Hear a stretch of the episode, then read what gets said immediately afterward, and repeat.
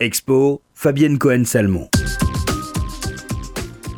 Je vous emmène cette semaine à la découverte de l'une des expositions blockbusters, comme on dit, de cette rentrée. Francis Bacon en toutes lettres, proposée par le Centre Pompidou jusqu'au 20 janvier prochain.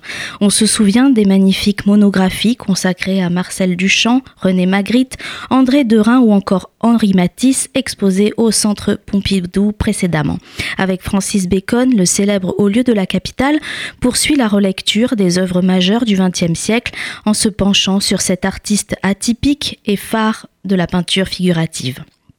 En 1971, les Galeries nationales du Grand Palais lui avaient déjà consacré une exposition rétrospective qui allait internationalement et définitivement ancrer cet artiste comme un artiste majeur de la seconde moitié du XXe siècle. L'exposition consacrée aux œuvres tardives de Bacon, réalisée entre 1971 et 1992, met en avant le lien étroit entre la littérature et la peinture de Bacon. Dans ce parcours, composé de six salles, la littérature fait véritablement écho à la peinture. Ainsi, de grandes voix lisent en français et en anglais les textes d'Eschyle, de Nietzsche, Bataille, Léris, Conrad ou encore Eliot. Ces auteurs ont tous inspiré à Bacon des œuvres et des motifs. Ils partagent un univers poétique, forment comme une famille spirituelle dans laquelle s'est reconnu le peintre.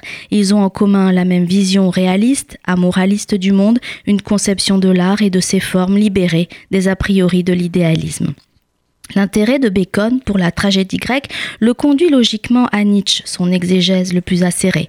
On sait également la place prépondérante qu'occupe Michel Léris dans la pléiade des écrivains chers à Bacon.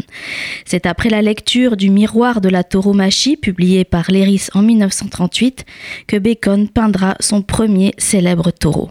Francis Bacon en toutes lettres, une exposition surprenante à découvrir au Centre Pompidou jusqu'au 20 janvier.